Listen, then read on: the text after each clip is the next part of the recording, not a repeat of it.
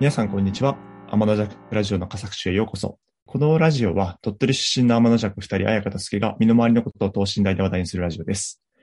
二人ともするなって言われたら危険でもしてみたくなってしまうところは同じなんですけど、えー性格や考え方はもはや反対レベルに違っています。このラジオでは全体や社会のことを語ろうとするんじゃなくて、えー自分の弱さとか、恥ずかしい部分とか、そういうところからあの話していければいいなと思ってます。よろしくお願いします。ということで、今回なんですけど、ズバリ芸術ってお金稼げなくねっていう話をちょっと考えたいんですけど、お金稼げなくねっていうか、どっちかってあれじゃない。どうやって継続的に、どうすれば継続的に芸術活動が続けられるかみたいなことにななんじゃないの？稼げない。そうそう、あその方が適切だわ。そうなんですよ。稼げはちょっとまた別の話かも。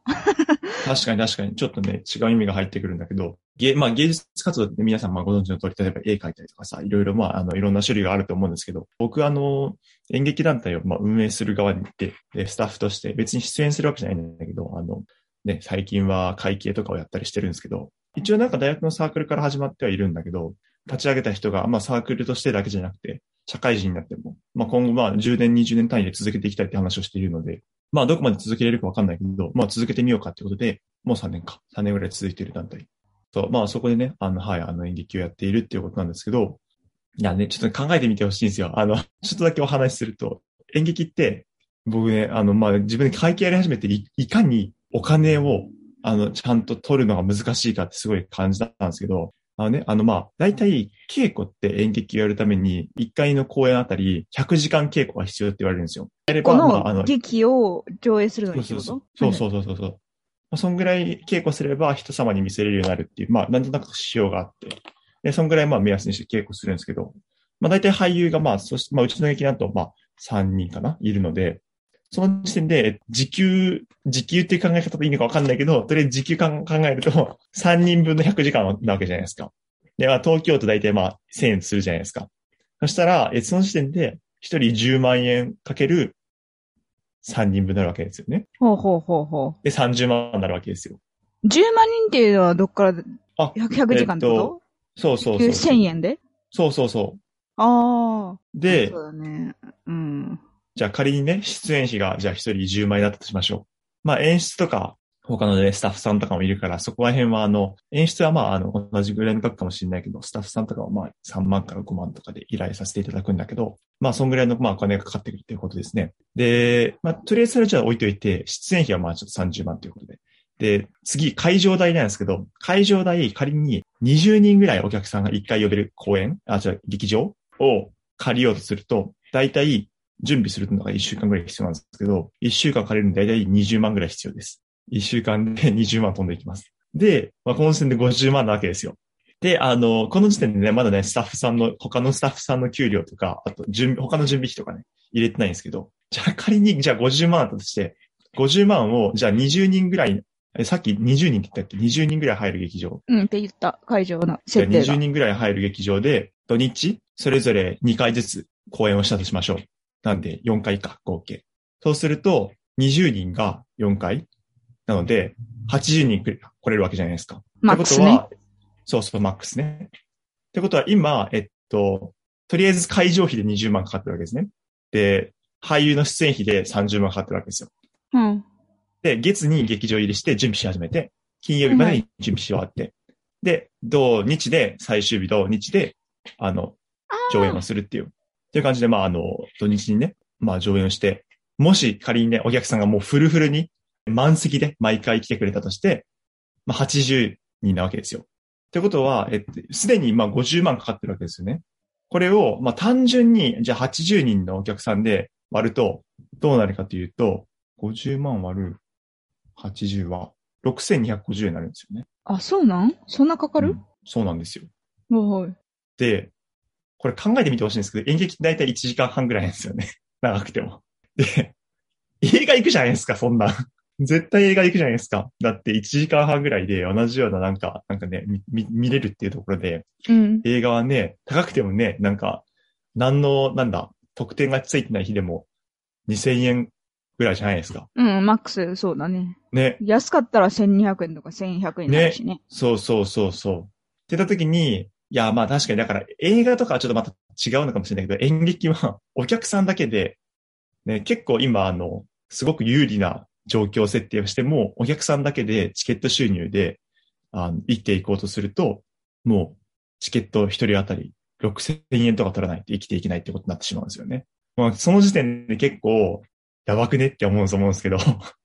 僕もこれ計算したときに、なんか、絶望じゃないと思って。そうだね。確かに儲けを出そうと思うと、もうかなり厳しい感じはある。しかもそれって多分、めちゃくちゃその有名な俳優さんとか使ってるとかっていうわけじゃないんでしょ？うん、全然。うん、だから名前でそれ持ってこれないよね。その人のあのブランド力みたいな。そう、そうなんですよ。これ考えたらね、そのね、あの映画とかは一回作っちゃえば、まあもちろんあの版権のあの、なんか著作権の問題とかあるかもしれないけど、その一回作っちゃえばコピーできるんですよ、データなので。確かにそうだね。うん。だって同じそのデータを違う映画館に持ってってるんだから、一回確かに作っちゃえばその通りだわ。だから、それであの、だいぶコストが下がってる。一人当たりのになる。って多分構造があって、一人当たりの感覚が、まあ今ね、あの、最低1200円とかまで下げられてるってところあるんだけど、演劇はちょっと残念ながらコピーができなくて。そうだよね。うん。で、音楽もね、あの、上手にもう、あの、資本主義の経済のシステムに乗ってあって、サブスクとかのシステムでいろいろと流通しているので、あれもね、データが回ってると思うんですけど、なんかコピー可能じゃない技術まあ、それこそ絵画もそうだと思うし、継続的にやっていくだけのお金をいただくのもすごく難しいなって思ってて、思ってますっていう話でした、今日は。どうしたら、まあ、どうしたらいいのかっていうところはね、正直、わかんないけど、とりあえず、まあ僕たちの団体は今はあの、専業、専門、俳優専門とか演出専門とかでやっていくのは無理だから、まあ仕事をやっていく傍らでやっていこうみたいな。まあそういう感じのスタンスでは、そうあるんですけどね。まあそれは一つの道かなとは思いつつやってますっていう感じですね。助成金とかはどうなってんの？あ、そうなんですよ。もう一つの道が助成金で、まあもう一つの道といってももちろんあの、同時に活用することはあの全然やった方がいいんですけど、えっと、助成金はあの、まあ文化庁とか、あと地方自治体とか、それぞれ都道府県とか、あと国とか、まあ国もイコール文化庁だったりするんですけど、からあの出るものが結構いろいろな単位であって、本当にだから、少額だったら材料代だけ支援しますよ、みたいな。10万円から支援しますよ、みたいなものもあれば、公演一つ丸々支援しますよ、1000万まで出しますよ、みたいなあのところもあって、すごくあのね、あの、助成金自体はすごくあの、助かってるところがあるんですよね。で、コロナもあって、まあ、特にあの、ちっちゃい劇団、これからあの、やっていくぞみたいな、あの、若手の劇団に対しての、あの、サポートは増えて、実は。コロナ禍で逆に助かっているんだけど、でもね、なんかあの、芸術ってその誰のためになるってめちゃくちゃ実感があるわけでもないし、なかなかさ、難しいところだなと思ってて、まあ国とかね、地方自治体とかのお金をもらってやる分にはもうすごくありがたいんだけど、続けてていいのかなとか、なんか助成金にずっと頼ってていいんだろうかみたいなところとかは、まずあるし、そもそもなんか芸術ってそれ以外に道はないんだろうかなとかっていうのを考えたりね、するんですね、最近ね。背景話が長くなりましたけど、そんな感じです。助成金とかってさ、例えばなんか他の国とかの例を参考にできたりとかしないの？私そんなに詳しくないけど、例えばフランスではこうで、なんかこういう事例は日本にも持ってこれそうだなとか。また例えば、よく私が唯一知っているのは、その韓国がすごく芸術にお金を投資していて、しかもあの政府的な、あの文化予算をその対 GDP 比で見ると、韓国は日本の約10倍って言われてるような、書かれてるような記事もあったりして。そうなんだ。で、多分パラサイトが、賞を取ったじゃない？すごく大きな、うん、ごめん、ちょっと名前忘れちゃってしまって、うん、ちょっとすごく申し訳ない。なんか恥ずかしい話なんだけど、うん、でその賞を取った背景にもやっぱりこうした韓国政府のとか行政の根強いその継続的な文化に対しての予算付けっていうのがバックアップになったんじゃないか、みたいな。はいはいはい。ことは言われているけど、確かに、ね、あと K-POP とかもすごいし。確かにね、韓国はすごくあの、K-POP のなんか確かにあの独自の発展の仕方面白いよね。韓国の事例は聞いたことがないっていうか、あの考えたことなかったんだけど、触れたことなかったんだけど、あの、欧米の事例は、あの結構、あの、まあ、勉強した機会があって、もちろんあの絵画、絵画はね、面白くて、いや絵画もちょっとね、実は演劇とちょっと違って、絵画はね、うん、所有ができるんですよ。あの、あります。そうか、そうか。投資の対象になるんですよね。そうか、そうだね。面白い、それは。そうそうそうそう。だからコロナも関係なく、むしろコロナ禍で多分オークションがどんどん盛んになったみたいなとこ、面あるよね、きっと。ああ、そうなのかもしれない。確かに。ちょっとコロナ禍の変化は僕は覚えてないけど。ね、絵画描いたらすごい面白くて、マーケティングの先生から、まあちゃんと、一応ちゃんとした先生だと思う人から勉強したからあの、あっていると思うんだけど、まあなんかそ、まあその人から聞いたぐらいに知識なんだけどさ、絵画ってその、その所有ができるので、まあ本当にあからさまに投資の対象になってて、作者の意図とか、すでに売れてるかとか、なんか、とかとは別に、なんていうんですか、ギャラリーの方とか、その、絵画をコレコレクションしてる方とかが、あ、この作家はこれから売れる。もしくは、あの、自分が有名にすることができると思うような人を見つけて、買っといて、で、その人が個展を開いたりするんですよね。あの、その作家の。この作、こういう作家がいますって。で、えっと、知名度を上げて、自分の持ってるコレクションを、価値を上げるんですよ。作家の知名度を上げることで。まあ、あの、叱るべき時が来たら、その自分の持っている作品群を放出して売るっていう。そういうことで、あの、利益を得るっていうことを、あもちろん、あの、そういうことだけではないんだけど、あの、や、や、いろんな人がいるんだけど、絵画に対して、この絵画は素敵だとか、いわゆるその、なんだろうな、あの、芸術が、あの、イメージ、僕らがイメージする芸術がわかる人みたいなイメージで絵画を見てなくても、実は絵画の世界の売買には入れるし、むしろそういう人たちが絵画の世界にお金を回してるっていうのは、絵画の世界特徴的なあのところとしてあるんだなっていうのは思いましたね。うん、それが演劇になると話が別なんだ。そうそうそう。演劇はまあ絵画ともちろん全然違うし、面白いなって思ったのが、絵画も昔のその絵画、いわゆるなんか、誰が描いたかどうかとかで一回一回議論になるようなすごい絵画っていうのは、複製は、例えばできたとしても、それは全く同じものでもないし、誰かが書いたっていうものでも、うん、その誰が書いたかっていうのはすごく大事になってくるから、その点がその演劇では、その同じ複製できないでも違ってくるのかなって、うん、確かに確かに。だから聞いてたんだけど、絵画も演劇も複製はできません。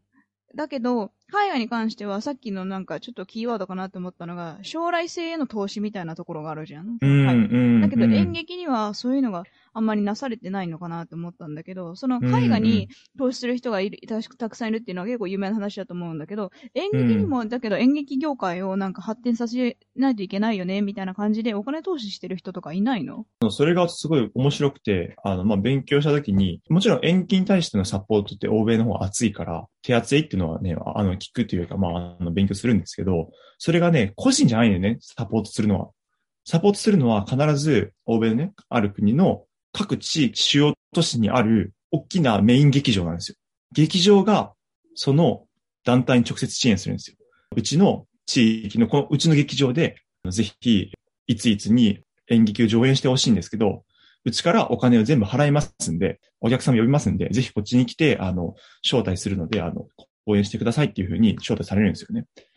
多分日本で、あの、今最初言った通り、あの、助成金出すのって、東京都とか、国文化庁とかなんですよね。劇場じゃないんですよ。なんだけど、あの、欧米ではすごくイギリスとか特にね、あの、劇場の文化が強くて、劇場が呼ぶとか、で、国も劇場に対して助成金を支援するんですよ。で、国が、あ、じゃ劇場が選ぶんですよね。その誰を呼ぶかとかっていうのを。そういうシステムがあって、劇場の数も多いしってところで、そういうサポートのシステムは回ってるっていうのがありますね。その個人とかがサポートだからしないといけないよねって言って、日本の演劇を途絶え出していけないって言って、なんかお金持ちの人とか出したりっていうのはないの海外と違って。ああ、なんか聞かない。確かに聞かない。なんかその、いや、すごくでも考えてみてほしいんだけど、その、劇団に対して投資するってすごい難しくて、ど、どうやれば投資になってるみたいな。一過性のお金を出すこと、もしくは、なんか、年に定額で出すことが投資なのか、その見返りは何なのか。投資も含めると、そうなんじゃない？別に今すぐリターンが返ってこなくっても、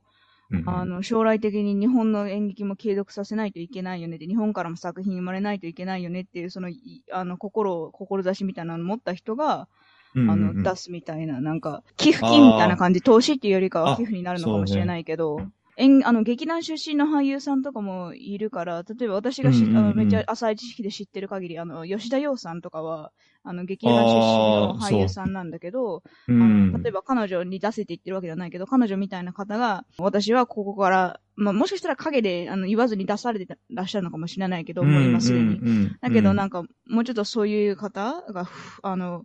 全然耳にしないよね、みたいな。絵画とかだったら、うん例えば、あの、ゾゾタウンのあの、なんだっけ、ま、前澤さんとかが。前澤さんね。うんわかるわかる。が出したりとか、他にもいあろあ、いろ、確かにね。なんかそういった感じで、まあ日本にもお金持ちがいないわけじゃないから、そういった方がうん絵画だけじゃなくて、別に演劇にもお金出していいような気もするんだけど。なるほどね。なんかそれで言うと、決定的に違うところがあって、絵画に関しては、あの、例えばまあ特にね、あの、昔の人のすでに名の知れている人で、これからまあ、名前はまあ、どんどんもっと知れ渡っていく一方だみたいな、まあアーティストの人の絵を買ったとすると、それって、100年200年じゃ、100年200年ちょっとわかんないか。まあ少なくとも50年ぐらいだったら、価値は変わんないわけですよ。もしくは上がっていく一方なわけですよね。それは結構確実なわけで。銀行にお金を預けるみたいな感覚で買えるわけなんですよ。多分。絵画をね。お金を貯める一つの形として。なんだけど、劇団に対して、例えばね、お金を投じるってさっき言ってもらったように、やっぱ寄付になっちゃうんですよ。それって。だってお金って回収できないじゃないですか。どこで回収するのって話になるわけあなるわけじゃないですか。だから、寄付になっちゃうってところがあって、そうすると、絵画の方がいいわけじゃないですか。その、あの、特にあの、所得税の話とかもあって、とりあえずね、あの、その年の所得をちょっと下げるっていう意味でも、ね、経費を出すって意味でも、あのまあ、絵画を買うっていう人もいるし。うんだから、まあ、もし同じ論理で劇団のこ運営に対してお金を払うってことを考えるんだったら株式だなと思うんですよ。その劇団あの、劇団を株、株式会社化しちゃってみたいな。そうそうそうそう。もちろん、まあ株式の概念、会社にするかどうかともかくとして、株式みたいな概念を多分適用する、して、その劇団の運営資金の何パーセントを持っている状態で、この劇団が大きくなっていくと、その株式が結果的に価値が上がってるみたいな。で、売ると、また利益が出るみたいな。なるほど、ね。そういう感じなのかなって思いつつ。あれね、絵画とだから、さっきから多分スケさんは言ってるけど、絵画とあの不動産って結構似てるのかなっていうのは、ああ、そうそうそうそうそう。んその投資の仕方の考え方の根本確かにが確かに。みたいなめっちゃわかりやすいですね。そうだね。ろがうん、っていうのは聞いてて思ったし、それでいくと、だったらスケさんはもうなんかスタッフが、スタッフ側って言ったらいいのかな？経営側みたいうんな会計やってるぐらいだから経営側に回ってるんだから、なんか会社をどうやって運営するかみたいな考え方にシフトしたらいいんじゃないの？いや、確かにね。いや、そうなんですよだから。もうしてるかもしれないけど、それは。おっしゃる通りなんですよね。あのまあ、知識がなくて。僕の知識がなくて、全く力が及んでないんだけど。最初からある。る人いませんから、勉強一緒にしていきましょうよって多分話だと思うんだけど、まあ、そうね。うんううんうん。ん。だって助成金も多分今の考え方でいくと、寄付とほぼほぼ同じような感じになってると思うから、概念的には。それが財源がどっから出てるかの違いの話で、助成金っていうと行政から出てるけど、寄付だったらまあ民間とか、それこそ一個人から出てる感じ。うんまあ企業もそれ。れこそ民間に入るから、企業でお金出してるところもあるだろうけど、あとは他のなんか財団とかも出してるかもしれないけど、でもそれも結局考え方としては結局、あの寄付金みたいになっているから、最初は寄付金からスタートしてもいいかもしれないけど、なんか株式会社みたいにビジネスにしていって、どうやってちゃんと利益を出していくかみたいな。で、利益出せばちゃんと出すほど、いい俳優さんとかもそういうのも集まってくると思うから、なんか、うん。その辺、あの、わかんない。それなんか芸術をもしかしたら侮辱してるって言われるかもしれないけど、でもなんか、ううん継続的にやるんだったら、なんかビジネス的に考えていいんじゃないのっていうのをちょっとうん。確かに確かに。いや、すごくそれはありだと思ってて、芸術を、まあもちろんね、その、生きていくっていうか、継続的にやっていくために絶対お金は必要なわけで、それはね、あの、誰、誰、誰もみんな、あの、全く、あの、そういう通り、その通りだと思うと思うんだけど、ただ、考え方として、その芸術をビジネス化しなくてもいいんですよ、多分。だから、演劇の上演自体を商品として、もう超売りまくるとか、超付加価値つけて、まあビジネス的に言うと付加価値をつけて、なんかあの、高価高単価で売るとか、もしくは低単価でいいから、超大量にしてなんか売るとか、そういう、多分まあ、あの、簡単に言うとそういう二パターンのね、ビジネスモデルがあると思うんですけど、必ずしも、その、そういう演劇とか芸術作品を商品化しなくてもいいと思う。思い始めて今。なんかその、ね。あの、そこで資本主義に接続するんじゃなくて、運営方法で資本主義に接続接続するっていう方法。まあもちろん、あの、それは往々にして、あの、もちろん、あの、作品をある程度商品化するってことはあると思うんだけど、この団体の、それこそ将来性に投資をしてもらうっていう、そういう可能性はなんかあるよなって思って、改めて難しいけど、そういうことだったら、論理的には、理論的には、なんか可能なのかなって今思ってました。その、別に演劇で、利益を出さなくてもみたいなところっていうのは、例えば、なんか、助財団みたいなのがあって、で、そのうん助財団っていうのは、不動産投資でめちゃめちゃお金儲けをして、で、そのお金を演劇に、ま、回してます。演劇の役者さんへの給料とか、まあ、あとは、なんか小道具代とか、いろんな照明代とか、あの、会場借りる代とかに回してますっていう意味でいいの？それとも、なんか違う意味で言った今のは？ああ、いや、えっと、そういう意味で合ってる。よくあるのは、その演劇作品自体をね、ビジネス化してするって言った時に、すごくあの、一般的に敬遠されるのは、それって作品の内容の方向性とかを全部決めちゃうじゃん、みたいなことをよく言われるんですよね。うん。ポップでより受けるやつで、みたいな。みんなが見に来れるなんかやつで、みたいな。はいはいはい。まあそうするとまあ、あとお金出してもらってる人の意見に左右されたりとかね。そうそうそうそうそう。お金持ってる層は こういうのが好きだから、みたいな。で、結構それでうまくいってるのは今2.5次元演劇って言われる、舞台って言われる、なんかあの、テニスの王子様とかだったっけな、テニスの王子様のミュージカルがあるんですよ。で、舞台でやってて、アニメ作品じゃないですか、もともと。なんだけど、それを、あの、俳優がやるっていう。いわゆるなんか実写版、映画で言うと実写版みたいな、それをそうそうそう舞台でやるみたいな、あの、千と千尋の神隠しを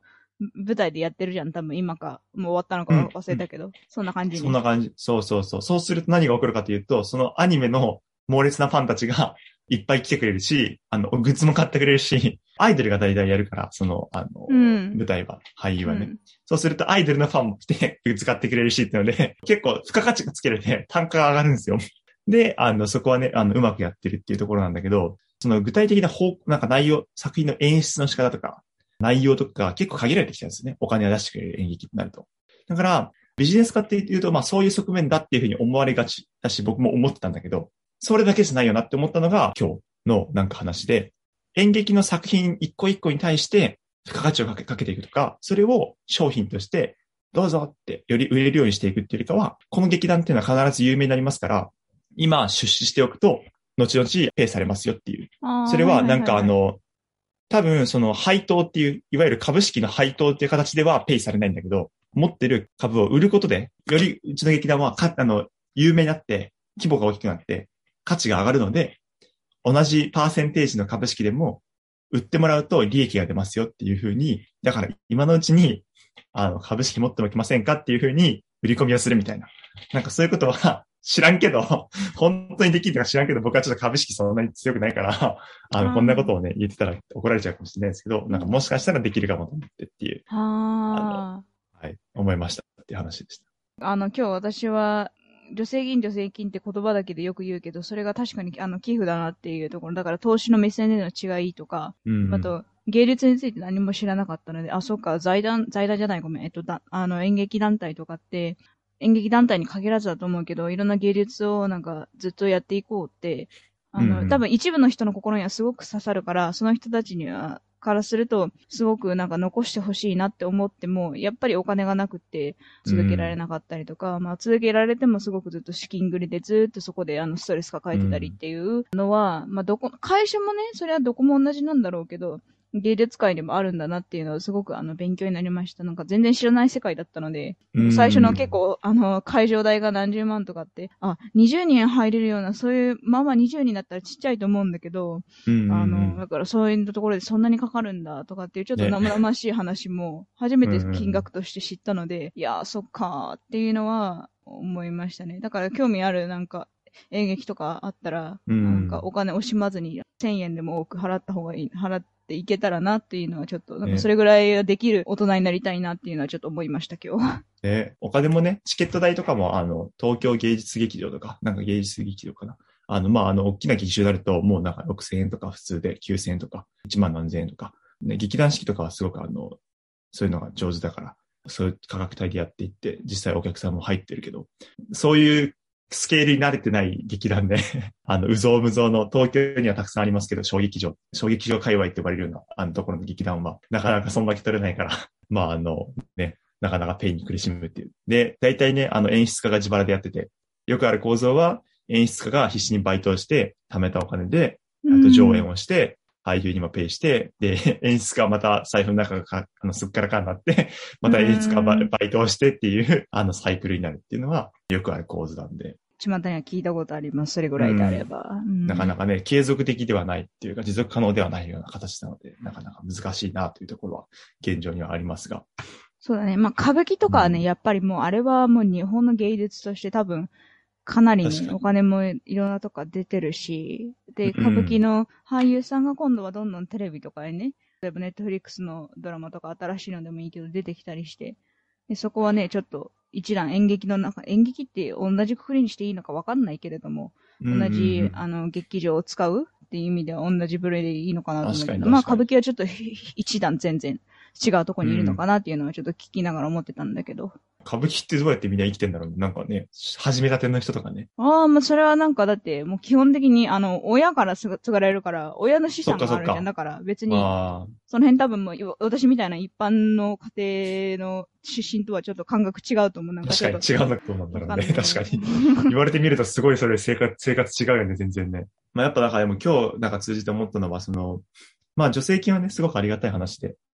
あの出していただけるっていう助成金があるんだったら、どんどんあの使わせていただこうと思うし、もちろんあの、まあ助成金団体にもちろんね、提供してる団体にチェックされるから頑張るんですけど、ちゃんとそれが、えチェックされるんよ、その、その書作品がどんな作品になって、みたいな。そうそう、書類でいっぱいされるし、もちろん見に来られるし、どうなのかなと思うけど、そう、あの、まあ、国が出すんだからね。じゃあ一応税金だから、やっぱりその辺は厳しいんじゃないかなとは。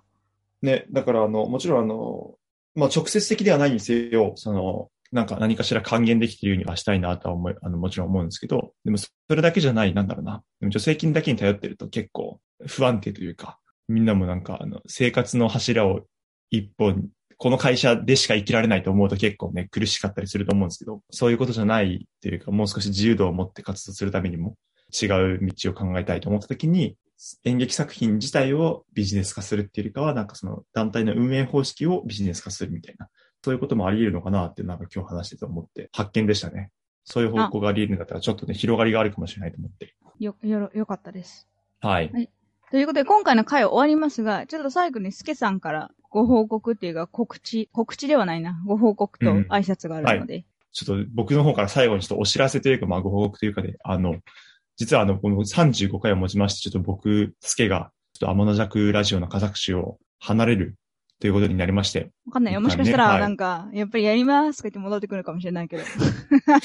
うん。まあ、なのでちょっとね、あの、僕の声を聞けるのは、これがとりあえず最後になるかなっていう、なんかそんなこと言ったらなんか、なんかちょっと恥ずかしいけどね。まあ、あの、恥ずかしい言い方をしましたが、そう、そういうことになりまして。あの、ちょっと理由としては、まあ、4月からあの、仕事が始まるっていうのと、ちょっとまあ、なかなかあの、まあ、仕事が始まる中で、ちゃんとこのラジオに対して、向き合いきれる時間を、まあ、取れないかなというところがあったので。で、あの、今ね、収録してるのは本当に3月の終わりなんですけど、まあ、そういうこともあって、ちょっとこの35回を一回、まあ、終わりにしようかなというふうに思ったっていう次第です。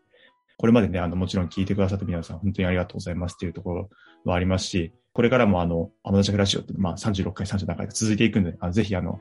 聞いていただければ嬉しいなと思っています。ちなみにちょっとよろしくお願い36します。回以降は、その天の弱ラジオの佳作集はもう私とスケさんの回、二、人で喋ってる回が天の弱ラジオの佳作集なので、36回目からは、同じ35回に続く形ではしますが、天の弱ラジオの佳作集っていうクレジットでは出ないので、それはまた別、別タイトル、そのラジオのタイトル、私だけが喋るとか、私とまあ、次の人まだ決めてないんだけど、今、あの、うん。あの、決め中みたいなところ、まあ一人でするかもしれないし、ちょっとお試しでやってみた人がやりたいって言ったら、その人と続けるかもしれないですけど、うんまあその人と続けることになったら、天の弱ラジオの佳作集ではない名前で、あの、うんやっていきます。うんなので、それ、その第1回から35回は、天の弱ラジオの佳作集っていうクレジットで、そのまま今のまま残し続けますとはいいう。感じです。一応説明としては。はい。ということなので、はい。またあの、ぜひ今後とも聞いていただければと思います。はい。それではじゃあ、今週の回は終わりますと。はい。また次回、時間があれば、なんか面白そうだなと思っていただければ、お聞きいただければと思います。では、あの、すけさん4月から検討を祈ってますんで、さよなら。さよなら。